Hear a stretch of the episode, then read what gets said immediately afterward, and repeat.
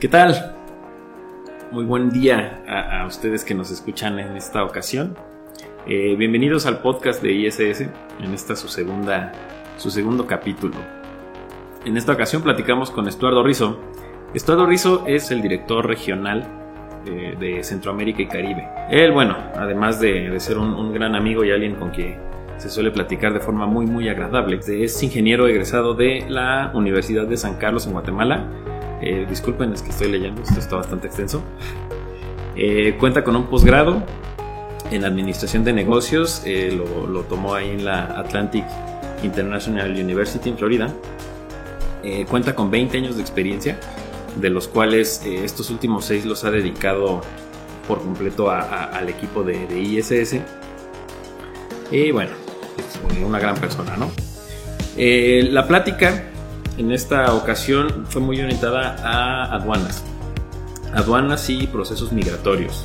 Eh, ellos cuentan con una buena experiencia, por ellos me refiero al equipo de Centroamérica, cuentan con una, gran experiencia en proyectos de ese estilo, eh, tanto con estaciones migratorias, hablando de, personas, acceso a, los países, como con eh, algo que platicamos que se llaman zonas francas, un tema muy interesante que, seguramente vaya a generar buenas, buenas opiniones. Eh, y pues nada, espero les, les, agrade esta, esta plática y pues, adelante. Estuardo, eh, pues bienvenido aquí a esta segunda, segunda emisión, ¿sí se llama emisión? Bueno, este segundo capítulo de, de nuestro podcast aquí por parte de, de, de ISS.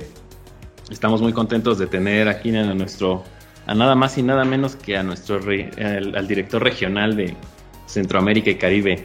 Qué ceremonioso se el título, pero aquí más que títulos, un gusto ser parte aquí del equipo regional y claro, basado en Ciudad de Guatemala para atender el territorio de Centroamérica y el Caribe, pero repito, como parte de un equipo regional y un todo que hacemos con el equipo de ISS. Buenísimas tardes, mi querido David, mucho gusto.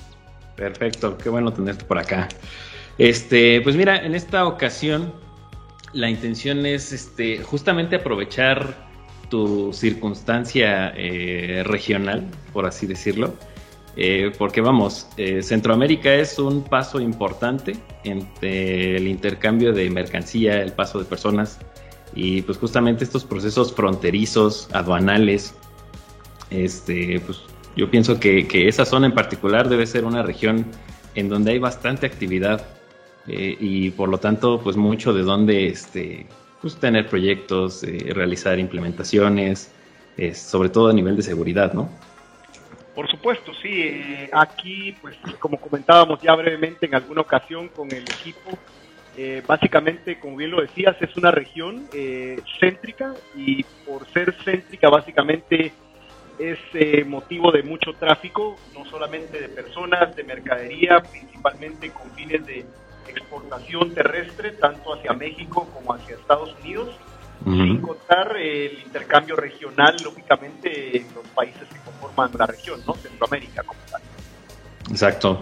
Este, proyectos ahí, eh, en, qué países han tenido o tienen eh, implementaciones en particular? Básicamente en el concepto de controles aduanales tenemos en lo que es en Guatemala, tenemos dos estaciones portuarias básicamente donde está instalado el sistema para fines de, uso aduanal, básicamente revisión de mercadería. Tenemos proyectos también en El Salvador. Eh, estos proyectos son parte de una unificación aduanera que se ha estado trabajando en Centroamérica y básicamente eh, este proyecto se atrasó un poco la pandemia de COVID-19, pero recién el año pasado, antepasado, finales, ya fueron adjudicados los primeros proyectos en El Salvador. Eh, por fortuna eh, los capitalizamos con ISS pues, en conjunto con otros partners de integración y tenemos ya dos proyectos de aduana como tal eh, terrestre en El Salvador que están siendo implementados ya en este momento, más dos o tres más que están en proceso de licitación ya en lo que es Honduras, y la región de Costa Rica y Panamá. Ok, entonces hay, hay mucho ahí de dónde, de dónde platicar, seguramente. Pues este, ¿por dónde empezar?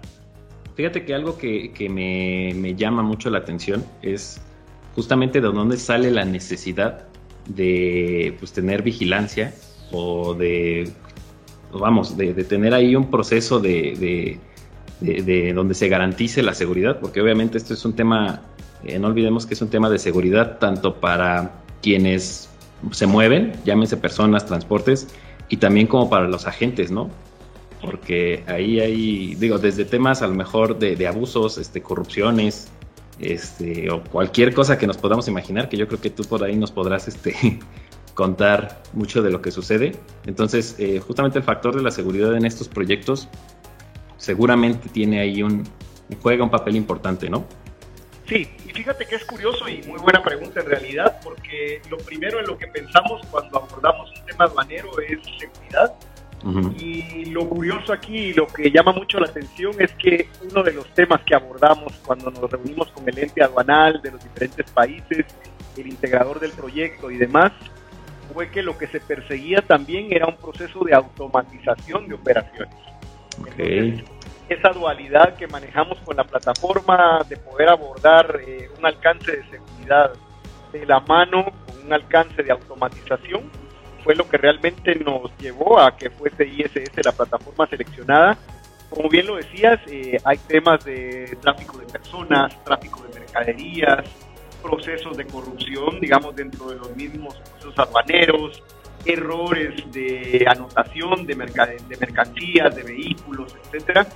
Y todo eso, pues, conllevó a que, aparte de tener una plataforma, digamos, de gestión que se está implementando con bastante éxito para revisión de pasaportes, para revisión de documentación aduanera, pues el siguiente paso era validar que el transporte y las personas que circularan efectivamente fuesen las que decían ser dentro de las dentro de los registros diarios.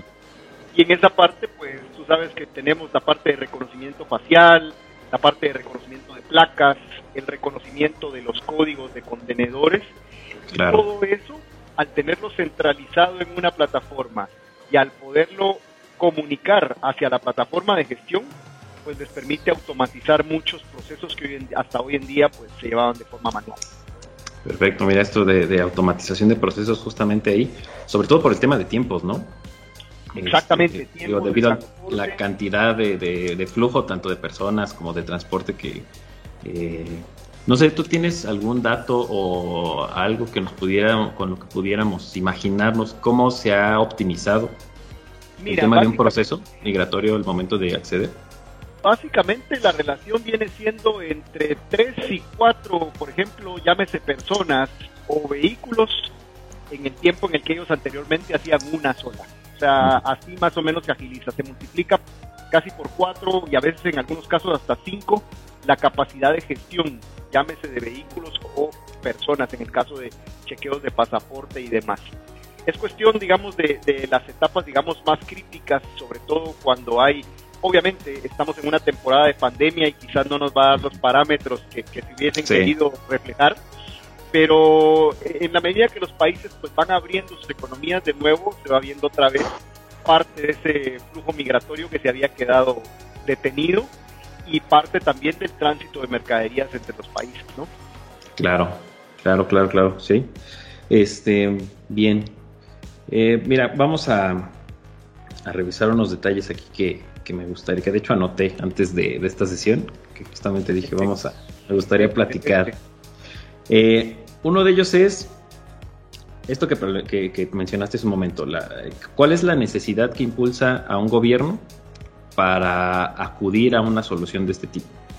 Este, eh, aquí en México tenemos un proyecto con el, con el Instituto Nacional de Migración, en donde eh, se hace una asociación de, pasaporte, bueno, se, hace una lectura a través de una integración que se hizo con una tecnología de lectura de pasaportes y lo que se buscaba es hacer un match, ¿no?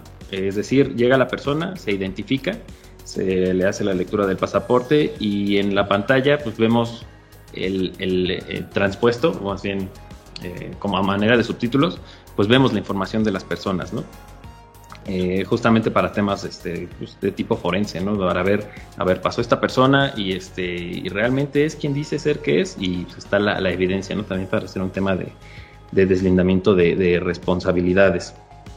Eh, yo entiendo que las regiones evidentemente son, tienen sus diferencias.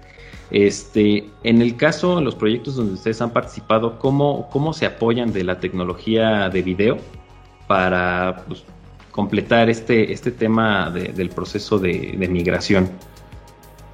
Pues básicamente es una mezcla de lo que estaban diciendo. Por ejemplo, el tema de pasaportes eh, pues, casi está, está, estandarizado ya a nivel mundial.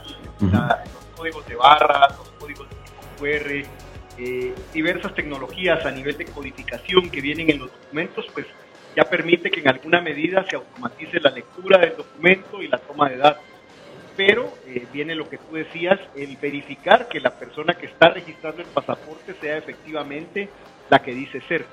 Y ahí es donde entra eh, tecnologías como el reconocimiento facial, que nos permiten hacer una verificación no solamente a nivel de comparación de imágenes, sino que una verificación biométrica del rostro de la persona. En ese caso, con la posibilidad ahora, que estamos también en asociación con eh, diversas instituciones a nivel mundial, bases de datos de personas, digamos, en listas negras a nivel mundial, pues también podemos hacer esa, ese chequeo cruzado para validar que la persona que está presentando un pasaporte no se trate de un documento falsificado, vamos, o, una identidad, eh, por así decirlo, que estamos ocupando. Más o, menos, más o menos ese tipo es en donde está haciendo match la lectura del pasaporte con la validación biométrica. Vale, entonces aquí estamos hablando ya de una, de una validación biométrica. ¿Este tipo de, validaciones biométricas se ocupa para algún proceso adicional o lo han ocupado para algún proceso adicional, independientemente del, del, match con la persona con los pasaportes? A lo que voy es, eh, pues en estas zonas donde tú, las llamas zonas francas, ¿no?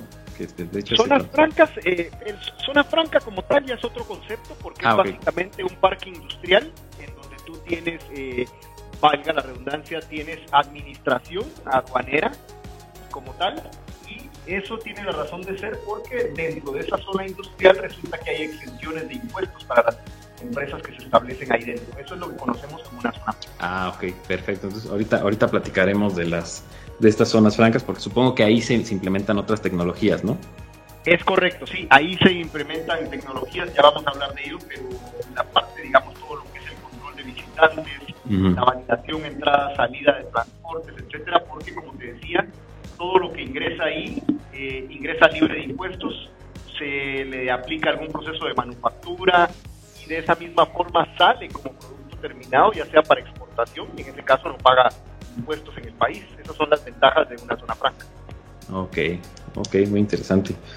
Vale, entonces para, para terminar esta, esta primer parte de, bueno, a mí me gustaría dividir esto en, en el proceso eh, migratorio de personas y cómo la, plataforma de video nos pudiese ayudar, ofrecer herramientas y también ver la parte de, aduanas, ¿no? que ahí sí estamos eh, considerando, pues yo creo que son todavía muchísimos más los casos en donde, donde nosotros pudiésemos aportar ahí algo de, de, valor. Hablando de, las personas, de, los procesos aduanales, perdón, migratorios de, personas, fíjate que algo que también ocurría aquí en México y que de hecho fue una, una, eh, un, área de oportunidad para nosotros fue la parte del audio, de, manejar o de tener la posibilidad de tener micrófonos asociados con cámaras y, pues poder grabar obviamente con el consentimiento de las personas que, ya de por sí por el simple hecho de estar ahí se asume que, están siendo ampliamente vigilados. Claro, claro, desde el este simple rotulito de sonría, usted está siendo grabado, ahora el audio pues es un componente adicional para eso. Sí, entonces aquí nosotros, eh, bueno, en el proyecto donde, donde lo, estamos trabajando, eh, el cliente fue muy, muy específico en el uso del audio. Y, la importancia viene por dos, por dos flancos, es decir, desde la persona que, está siendo eh, cuestionada, ¿sí? como una persona que va a ingresar a un país, pues se, te, se, te, realizan ciertas cuestiones ahí al momento de querer ingresar para también eh, pues ver el caso de abusos o saber si llega a verse una situación este, de conflicto, eh, pues tener la evidencia completa, ¿no? De, toda la historia de qué pasó, eh, qué se dijo, sobre todo, y pues a partir de ahí llevar a cabo un proceso y, quien haya sido responsable, pues que realmente sea el, el que el que pague, ¿no? Allí con, con ustedes, eh, no sé cómo, o si el cliente se acercó con esta necesidad o qué, qué, nos podrías este, comentar al respecto. Pues mira, el componente de audio en principio no fue un alcance, sin embargo eh, se habló de que la plataforma tenía la posibilidad de manejar audio en, en bidireccional. Eh, se habló de poder implementar inclusive eh, micrófonos eh, fuera de la instalación donde se hace el chequeo, por ejemplo, de pasaportes, para escuchar, no sé, palabras antisonantes, para escuchar a lo mejor disparos o cosas por el estilo que a veces se dan en una, una zona fronteriza. Y ahora que lo mencionas, pues sí se habló en algún momento de eso, más no se ha implementado todavía como parte de esta primera etapa. Sin embargo, sí se está pensando, por ejemplo, no sé, en México imagino el caso muy común en las fronteras, tener una foto robot de algún delincuente o de alguna persona, o la foto de una persona con arraigo, todavía con un papel pegado en la pared, como al estilo del, viejo este. La idea con el reconocimiento facial fue poder ofrecer una alternativa y cambiar eso, colocar a una persona en una lista negra, en un reconocimiento facial, que en el momento que se presentara a chequear su pasaporte o estar en el área fronteriza, pues inmediatamente lo pudieras identificar y tomar acción, ¿no? Entonces, sí. Sí fue parte del alcance como parte del reconocimiento de personas. Sí, ya, ya, ya, ya ahí realizas un proceso como de garantizar que tú estás basándote en los rasgos de la persona y no en la información que te dicen, ¿no? Porque cualquiera puede, una persona puede tomar tantas identidades como sea capaz de escribir nombres. Es correcto, es correcto. Y ahí algo que pesó mucho fue eh, la ventaja competitiva de nuestro reconocimiento facial, de que las personas, por ejemplo, en tu caso, puedes afeitarte la barba, puedes ah, afeitarte el bigote, y para algunos sistemas ya con eso eres otra persona o eres otra identidad, básicamente. No estás igual a la fotografía de tu pasaporte. Sin embargo, con nuestro sistema, pues ves que eso es eh, básicamente, se podría decir, irrelevante y todavía podemos hacer una, un reconocimiento, digamos, Exacto, sí, de hecho aquí la parte del facial yo creo que sí juega un papel, eh, sobre todo a futuro, ¿no? Este, vamos, desde el inicio de esto es, eh, probablemente el, oficial pues veía la foto, a lo mejor tenía la capacidad de, de él recordar a los, a los rostros que estaban fichados, pero bueno, un sistema va a ser muchísimo más rápido y tiene muchísima mejor memoria que, que hasta la más talentosa de las de los individuos. Sí, cada, cada, recuérdate que hay turnos de diferentes operadores y tenías que confiar en el criterio de cada uno de ellos para poder reconocer a la persona y decir, ah, este sí es el de la foto o este no es el de la foto. Entonces, eso se complica, ¿no? Aquí le dejas básicamente al algoritmo, a, digamos, al analítico de reconocimiento facial esa tarea de definir un alto porcentaje en mayor o menor escala si, si es la persona o no es la persona realmente. Claro. ¿Qué tan crítico quieras hacer tú con los filtros, no? Sí, ya. Y a una persona y a una máquina no la pueden sobornar. Por supuesto. Pequeño detalle. No había, negociación. Sí. Okay. Por, ahí va, por ahí va el tema, digamos, de la validación de reconocimiento facial.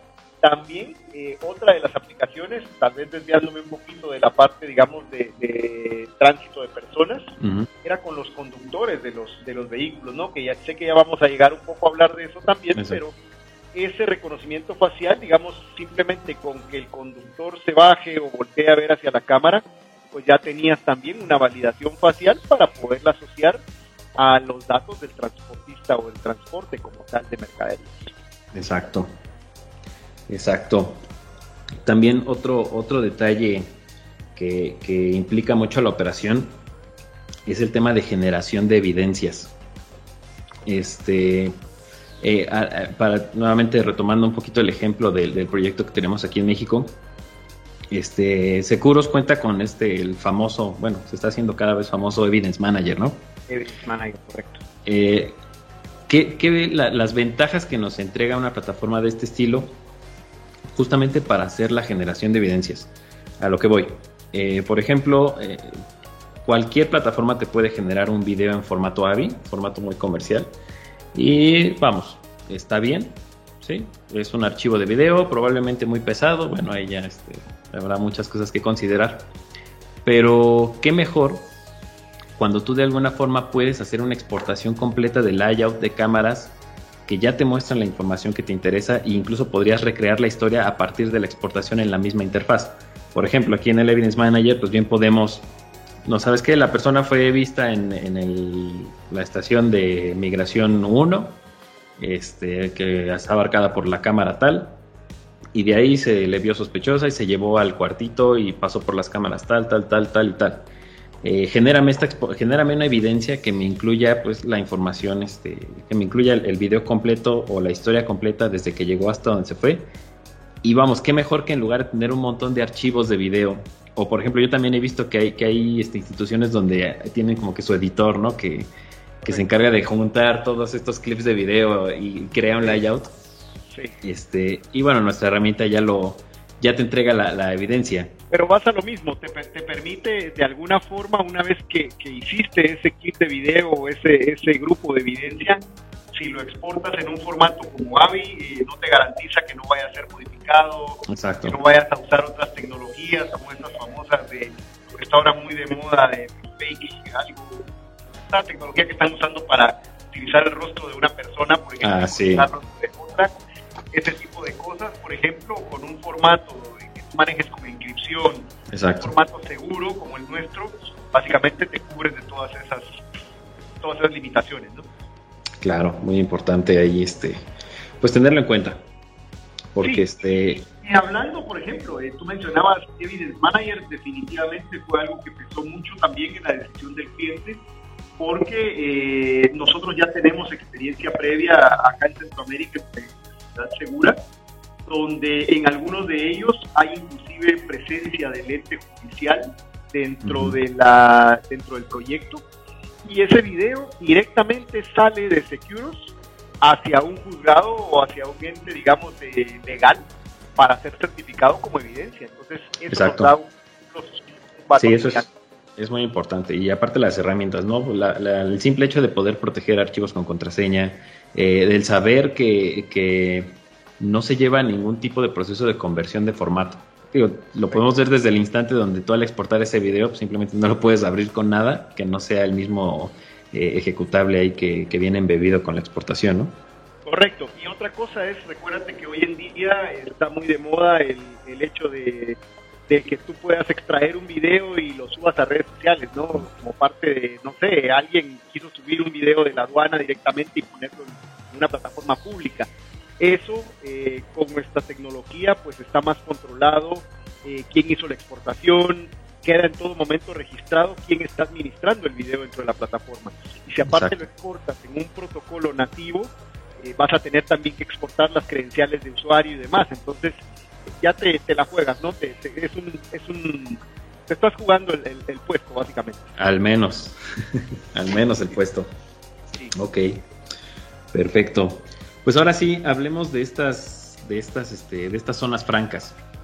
Nada más eh, retomando, ¿qué, qué, qué, es una zona franca hablando de, de, aduanas o de, lo que... Básicamente el concepto de zona franca nace porque eh, obviamente los países eh, tratan de atraer manufactura, digamos, de manufactura de, de, todo nivel, digamos, desde ropa, componentes electrónicos, partes para vehículos y demás pero tienes que poner algún incentivo para que esas plantas elijan a tu país, no solo por la mano de obra, sino también por lo que son los incentivos fiscales. Claro. esto fomenta que hayan nacido parques industriales en donde tú tengas también la participación del ente aduanero porque sabes que todo lo que se va a procesar ahí adentro está exento de impuestos. Entonces necesitas garantizar que esa mercadería efectivamente sea para hacer una valga la redundancia, manufactura dentro del país, pero que esa mercadería no se va a quedar en tu país, sino que va a ser reexportada hacia un tercero. ok. La única forma de garantizarlo es con presencia del ente aduanero que esté certificando cuánto entra, cuánto sale, y en base a eso pues se apliquen las exenciones de impuesto hacia las empresas que están posicionadas dentro de la zona franca. Ah, perfecto entonces aquí el tema de seguridad nuevamente vuelve a convertirse en una necesidad, ¿no? Porque imagino que son, son lugares muy atractivos pues para que se den todo tipo de situaciones este, ilícitas, ¿no?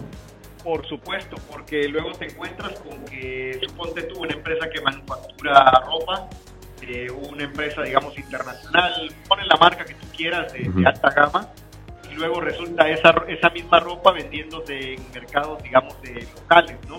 Que eso suele suceder en nuestros países, algo que una mercadería que salió fallada o algo por el estilo, pues va al, al mercado, digamos, y, y, lo venden a un precio mucho menor, cuando era mercadería que no estaba destinada para eso. Entonces, básicamente acá en una zona franca, es como que tú tuvieras prácticamente una embajada o una zona dentro de tu país, pero que no es parte del país, ¿verdad? No está siendo afectada a impuestos. Ok, vale. Y, y, ahora sí, tratando esto desde el punto de vista de, nosotros como, como, como alguien que, que, agrega valor. ¿Qué es lo que... Bueno, me, gustaría primero conocer eh, cuáles son las necesidades principales de, de alguien como cliente para, o, sus razones para acercarse con una empresa como nosotros. Es decir, ¿qué, busca de nosotros, independientemente si, si, si, nosotros cumplimos con ese alcance o no? Pero ¿cuáles son las razones por las cuales alguien se acerca a una empresa como la nuestra para, para pues, buscar esto, este, vigilancia y seguridad? Mira, básicamente eh, apertura, eh, una arquitectura, digamos, lo suficientemente flexible, eh, altamente escalable, es decir, algo que les permita no casarse con una sola tecnología, sino algo que les permita ponerse creativos si lo, quiere ver, si lo quieres ver así. Y totalmente, eh, y un punto muy importante también es algo que les permita no tener que invertir o, o sacar, digamos, a la basura todos los componentes que tienen ya dentro de un sistema, llámese de videovigilancia, llámese de control de acceso, llámese de cualquier plataforma de terceros, cuando vienen con nosotros, la mejor noticia para ellos es, mira, tus cámaras no las vas a tener que botar, o, no la mayoría, tal vez eh, algunos componentes ya con mucho tiempo. Sí, la obsolencia es, La este, obsolescencia, correcto, eso, eso, es, eso no se lo vamos a quitar, pero sí les gusta mucho cuando se acercan y les decimos, mira, no tienes que tirar todo, simplemente vas a meter una plataforma que puede absorber eso que tienes más todo lo nuevo que quieras, digamos, eh, ponerte a innovar, eh, no solamente con nuestra tecnología, sino inclusive con tecnologías de vanguardia de otros fabricantes. Eso, eso creo que es la clave. Claro, claro, claro. Y a nivel de, necesidades, eh, ¿cuál es la, necesidad que nosotros podemos satisfacer? hablando de ya de, de, analíticos tal vez, este, o de operación incluso, eh, ¿cuál, ¿cuál, es esta necesidad que, que hace que, que, probablemente sea como uno de los que determinen eh, inclinarse por nosotros? Ok, básicamente volvemos al inicio de la conversación, es lo que te mencionaba de esa dualidad entre seguridad y automatización u optimización de procesos. Yo creo que cuando lo ven como un alcance de seguridad, eh, la mayoría de jefes de seguridad lo primero que piensa es en cámaras y en llenar de cámaras todo el predio, todo el, recinto que vas a vigilar. Sin embargo, con nosotros eh, la tarea es lograr cubrir esa misma zona con el menor, la menor cantidad de dispositivos, pero dándole funciones específicas a través de la analítica a cada uno de esos puntos de control que vas a tener dentro, dentro del sistema, dentro del recinto. Eso creo que es pesa mucho porque le das valor agregado a la videovigilancia y haces que inclusive tu recurso humano no necesite ser tan, tan voluminoso. ¿no? Exacto, sí, es un, detalle muy importante, ¿no? El hecho de, no tener que, requerir tanto recurso humano, porque pues a fin de cuentas, eh, sobre todo en estas instalaciones, creo yo, esto ya es un juicio muy personal, pero entre menos personas tengas involucradas, probablemente los procesos se lleven a cabo de la mejor forma, ¿no?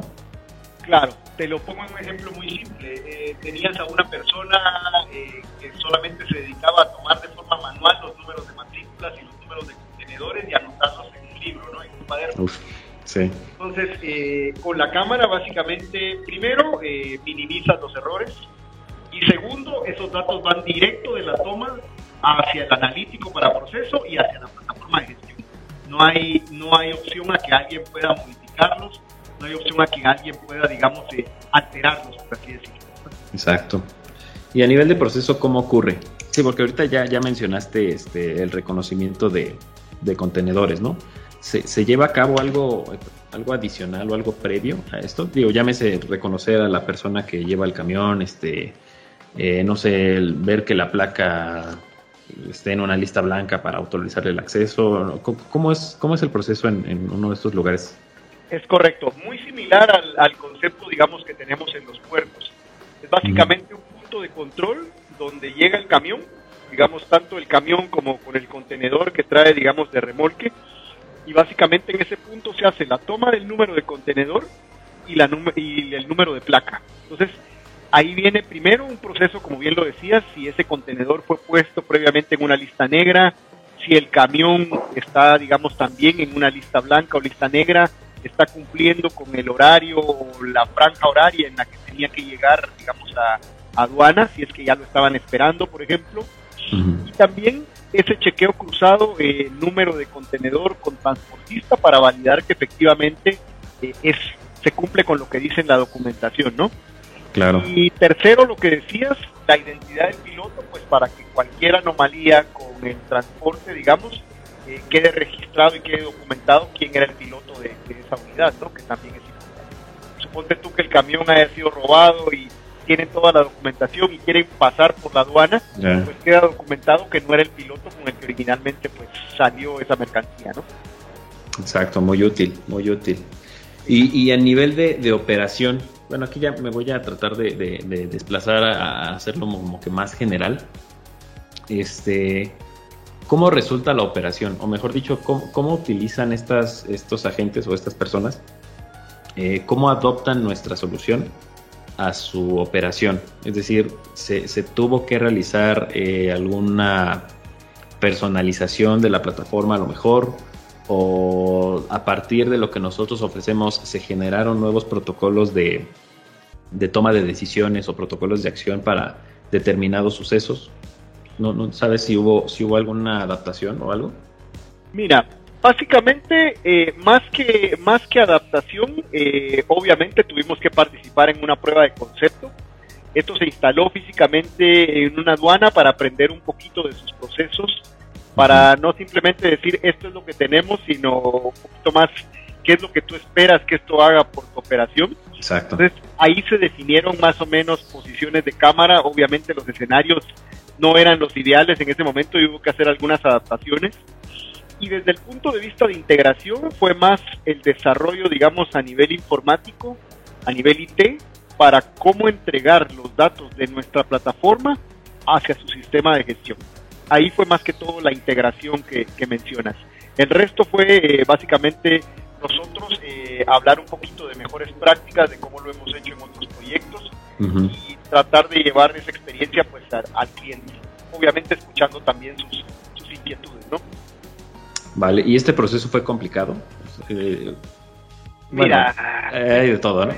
Desde, el punto de vista que estás hablando a veces con un ente estatal, con un jefe de seguridad que está más acostumbrado al tema de, como te decía anteriormente, más cámaras, más personal vigilando, más guardias. Entonces ahí es un poquito, no me quisiera llamar complicado, pero tal vez retador, ¿no? El, tema de entra un, convencimiento para que noten que es un, es un ganar-ganar siempre, ¿no? Exacto, sí, hay que ahí también este combatir un poco contra los, los procesos que ya han existido pues por años, ¿no? Claro, claro. Inclusive estas instituciones muchas tienen un sindicato y el, sindicato, pues está velando también porque, oye, pero eso no va a hacer que quites a la, a la persona que está ahí, ¿no? Entonces también hay, hay, hay, hay contrapesos. Tengo que ser claro en eso. Y obviamente, tal vez más que nosotros como fabricantes, los vive el integrador y el constructor porque también es vale la pena mencionarlo y eso para que lo tengas en cuenta. Eh, generalmente estos proyectos, eh, quien gana el proyecto es la empresa constructora. O sea, básicamente hay un constructor que es el que se gana la obra civil, la parte electrónica, la parte, digamos, eh, completa del proyecto, y él es quien luego, digamos, reasigna sí. a los expertos en cada uno de los, de los temas, ¿no? Que eso es muy común también en, en la región de ustedes. Sí, esto pasa, pasa muchísimo. Fíjate, ahorita que, mencionas al integrador y, a las otras empresas, o bueno, a las otras instancias que con las cuales pues nos apoyamos. Eh, digo, aquí me parece que la respuesta es, este, es obvia, ¿no? Pero sí me gustaría eh, pues, platicar un poquito cómo es esta, esta relación con el integrador, porque a fin de cuentas, eh, nosotros, independientemente de quién se gane el proyecto, trabajamos con, con el integrador y, pues vamos ahí un poco de la mano a, la hora de, de, implementar este, estos proyectos. Eh, los integradores con los que ustedes se han relacionado eh, eh, contaban o cuentan con, con conocimientos sobre la plataforma, ellos pudieron hacer implementaciones por su cuenta. Digo, evidentemente hay cosas que, que, no, no, no, están tan pensadas para que las haga un, un integrador por su, propia mano, pero ¿cómo fue este proceso con, el, con los integradores? Ok, afortunadamente este tipo de proyectos, en especial la, vertical de, puertos, aduanas, aeropuertos, eh, son verticales que tratamos de reservar o que tratamos de ir de la mano con partners certificados, sí es muy válido mencionarlo.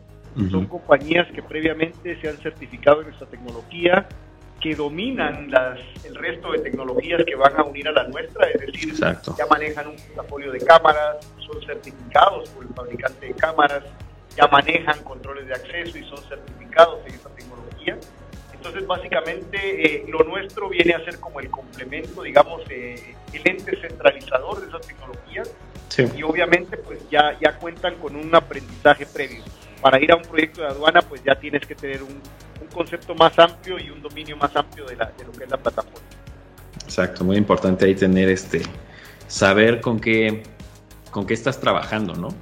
Eh, y también tener este contexto completo de que la plataforma de video pues no es la única que, que hay que configurar.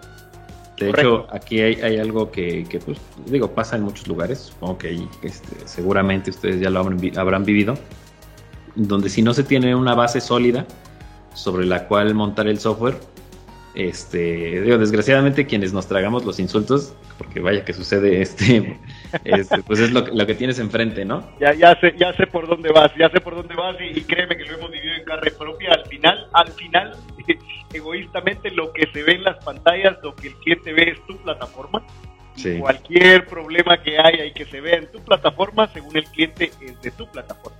sí parte de la tarea es eh, eso que, bien dices, eh, el, ahondar un poquito, si bien a veces pudiera decirse que no fuera nuestra responsabilidad, pero también parte, digamos, de lo que nos diferencia es eh, el soporte, tratamos de ahondar un poquito en las causas del tema para poder demostrarle al cliente o al integrador, en este caso que es nuestro enlace con el cliente, que el problema puede estar del lado de alguna otra plataforma, porque como bien lo decías, si bien interactuamos con tecnologías como control de acceso o las mismas cámaras, pues se entiende que hay situaciones o procesos que manejan directamente estas plataformas.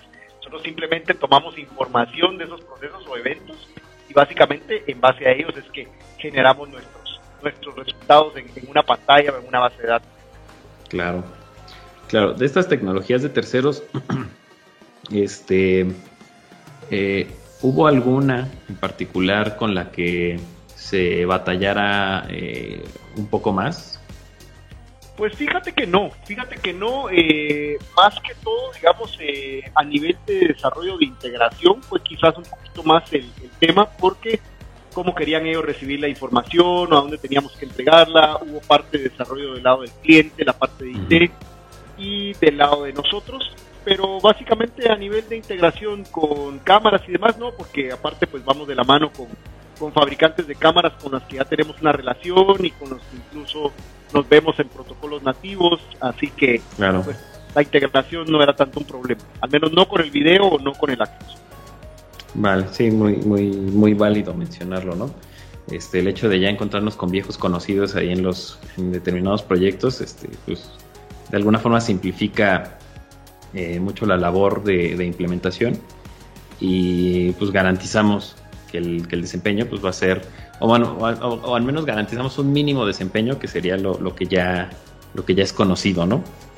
Sí, y en este caso, digamos, eh, también es bueno mencionar que el integrador, digamos, eh, en estos casos se deja, digamos, se deja aconsejar y tiene dentro de sus portafolios los fabricantes que con los que más o menos nosotros tenemos ya casos de éxito a nivel no solamente regional, sino global, ¿verdad?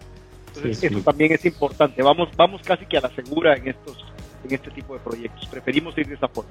Sí, sobre todo porque pues, no, no, no estamos hablando de cualquier cosa, ¿no? Ya estamos trabajando con gente, estamos trabajando con procesos que, eh, donde se pierda algo o alguien desaparezca o algo desaparezca, pues no, no, no hay más que las, las, herramientas que, que, se adquirieron para, pues para ver qué, qué sucedió, ¿no? Correcto, y si me preguntas, eh, son integradores que eh, manejan diversas verticales y obviamente entienden que hay verticales con mayor peso específico que otras, entonces a lo mejor en un proyecto de otra vertical eh, podemos aceptar ir con un dispositivo pues por tema de presupuesto una gama inferior, pero en proyectos como este tipo que, yo les llamo de, de misión crítica, básicamente nos vamos a la segura, ¿verdad? Porque aparte es un proyecto que implica garantías y todo ese tipo de Sí, pues eh, en muchos aspectos pues queda la imagen de, de, una empresa, ¿no? Eso puede ser un caso de éxito o un rotundo fracaso el hecho de, fracaso, de, que algo no funcione bien. Totalmente, Exacto. totalmente. Ok, y, bueno, ya para también este, pues empezar a, sacar conclusiones de todo esto, eh, a futuro tú cómo, bueno, esto te lo hago de, de forma muy, pues a lo mejor que nos compartas una perspectiva personal. Eh, ¿Tú cómo proyectas que, que se vengan a futuro los próximos proyectos este, de este tipo. Es decir, en cuanto a tecnologías a implementar o nuevos procesos que a lo mejor tú crees que sean necesarios, eh, ¿cómo, lo, ¿cómo lo podrías ver? Mira, primero que nada, eh, básicamente importante recordar, eh, lo hablábamos un poco al inicio de la conversación también, eh, esto viene siendo una tendencia regional, esto viene siendo parte, digamos, de una certificación internacional. Eh, sobre todo, recuérdate que gobiernos como el gobierno americano están mucho detrás de tener toda la trazabilidad sobre las mercancías que llegan a su territorio. No sé si México creo que también lo hace. Funciona la figura de un operador económico autorizado o algo por el estilo, en la cual tienes que cumplir con ciertos estándares y obviamente las aduanas de la región pues eh, en buena parte han adolecido desde muchos de esos controles. Y ahora pues lo que se está tratando es de llevarlos a ese nivel en donde se tenga digamos un mayor nivel de seguridad, una automatización de procesos que permita garantizar que la menor intervención humana, si tú lo quieres, dentro de algunos procesos Y eso también, eh, si bien se vio frenado por la pandemia, pues es un proceso que viene caminando como te decía, Guatemala, El Salvador, el siguiente en la línea es Honduras, Panamá y Costa Rica ya están trabajando en esa parte. Lo siguiente es que las aduanas puedan integrarse a nivel de comunicación y que esos datos básicamente fluyan por la región para hacer chequeos cruzados, ¿no? La mercadería salió de un país, tener, digamos, la hoja de ruta completa hasta su llegada al, país destino. Sí, como una especie de plataforma única, ¿no? Es correcto. Y, con lo que te decía de zonas francas, pues básicamente la mercadería sale de una zona franca hacia un puerto o hacia un puesto fronterizo terrestre, entonces vuelves a entrar al mismo ciclo y básicamente vas a ser parte de esa cadena. Entonces, como te decía, eh, tenemos la ventaja de que acá eh, ya estamos en las zonas, digamos, portuarias, ya estamos en la parte aduanera y hoy en día estamos aterrizando en ya en nuestro casi tercer proyecto de zona franca en la región, así que vamos posicionándonos en toda la, en toda la cadena básicamente. Perfecto, pues sí. si, se nos volvió a llamar, significa que algo, algo va bien por ahí. Exactamente, de eso se trata. De eso se trata y como bien lo decías, eh, un cliente, básicamente hablamos de un cliente con un buen servicio, pues básicamente lo vas a tener y va a regresar por un segundo proyecto, pero un cliente, digamos, eh, que en el cual no cumplas con las expectativas, ya sea de la solución o del nivel de soporte, pues creo que es un cliente que, va a buscar opciones. Muy bien. Muy bien. Y ahorita, digo, ya, estaba pensando en finalizarlo, pero mencionaste la palabra expectativa y eso me, me, acaba de generar ahí curiosidad. Justamente la expectativa del cliente con respecto a lo que se entregó. ¿Hubo algo en donde se requiriera aterrizarlos, es decir, porque vamos, hablamos de facial, hablamos de reconocimiento de placas, contenedores, y esto se presta para que, uff, nos vayamos ahí a, a, lo mejor pensar cosas que tal vez son posibles, pero quizá no realizables o quizá no sean las, eh, vamos, necesarias. Eh, o sea, uno puede pedir por pedir, pero de, todo esto que pides, que, que realmente lo utilices, pues quizá haya alguna una diferencia. Entonces, ustedes o se tuvo que, como asentar y decir, ¿sabes qué? Mira, se, cuenta con estas herramientas, eh, tú me estás solicitando esto, esto sí se puede hacer, esto tal vez no sea indispensable, esto no. No sé cómo, cómo lo, o si, o si lo llegaron a platicar en algún momento. Ok, bueno, ataquémoslo por dos frentes. Por ejemplo, reconocimiento facial. Eh, fuimos muy claros en que esta gente, digamos, en algún momento el cliente tiene la expectativa de que cualquier cámara tú la pones a ver un ángulo abierto y pues, te va a reconocer. Si es más abierto el ángulo, pues tienes más personas que vas a reconocer. Eh, un poquito aterrizar en ese punto de que el reconocimiento facial funciona como una visión, un enfoque, una característica de cámara específica, una característica de lente específico. Entonces, en ese punto, el reconocimiento facial ellos vieron que no era para todas las áreas, era para áreas donde había concentración de personas o acceso controlado, flujo controlado de personas. Y el siguiente punto fue en la parte de las matrículas. Acá en la región vas a tener cinco países, más vas a tener eh, tránsito a lo mejor de placas norteamericanas, un camión que venga de Estados Unidos, un camión que venga de México. Y obviamente ellos, la primera pregunta fue, ¿podemos capturar cualquier placa? Obviamente ahí entra la limitante de, no es lo mismo leer una placa de un país con un formato diferente, hay que modificar eh, eh, la resolución de la cámara, hay que tener a lo mejor un infrarrojo, una iluminación blanca, es el tipo de, de de la placa.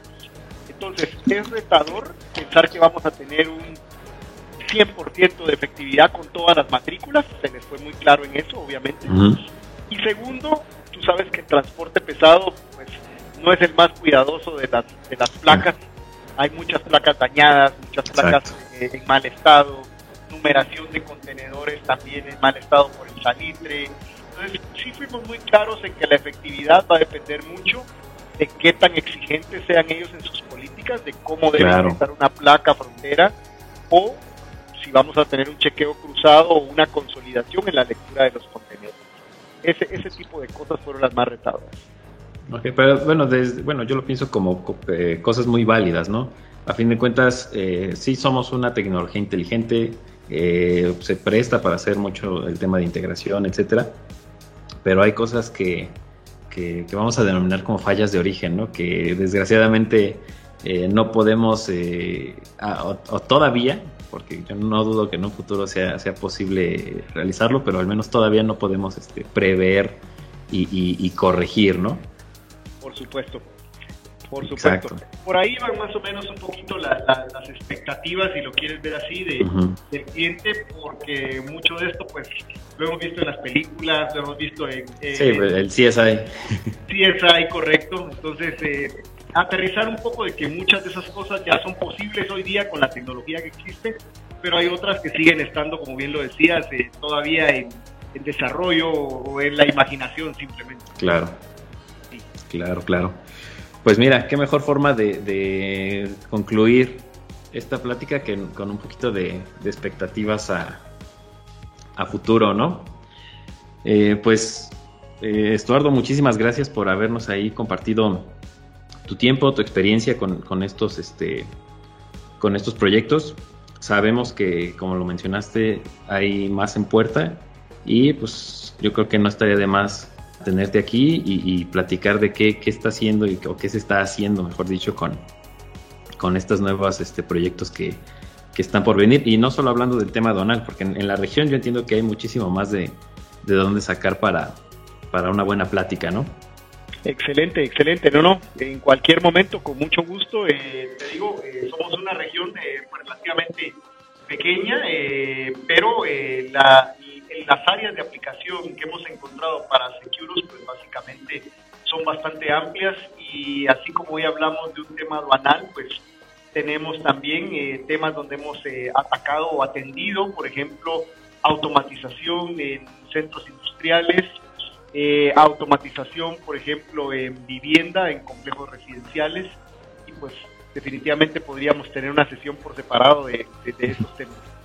Claro. Pues bueno, este, pues así, así las cosas con, los temas aduanales. Nuevamente, si, si, a ustedes les, les llama la atención el tema, pues no, no duden ahí en escribir eh, alguna pregunta o algo que, que tal vez este, quisieran abundar en el tema. Y pues nada, eh, yo creo que nos veremos, bueno, ustedes a mí, porque evidentemente yo no, no los veo. Nos volveremos a, me volverán a escuchar con algún otro invitado en, en estas próximas semanas. Hasta pronto. Muchas gracias, hasta pronto.